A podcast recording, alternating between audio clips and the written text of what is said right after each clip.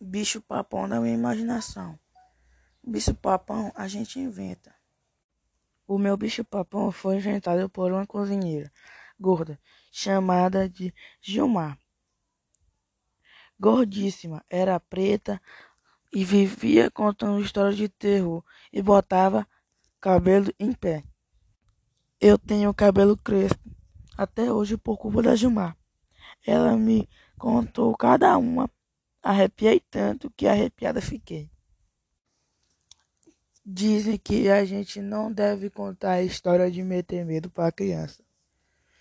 Por isso não vou contar a história que Júnior contava.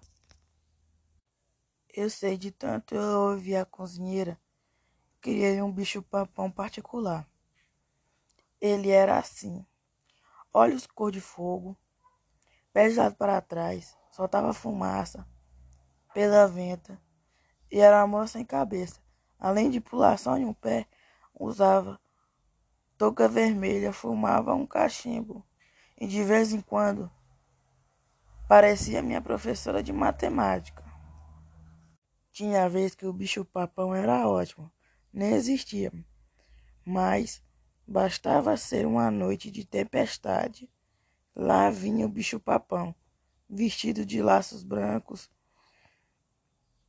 casaco de padre, chapéu de freira, blusa de crochê e leque de plumas.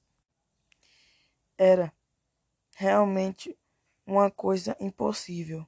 Não existia. Era meu medo.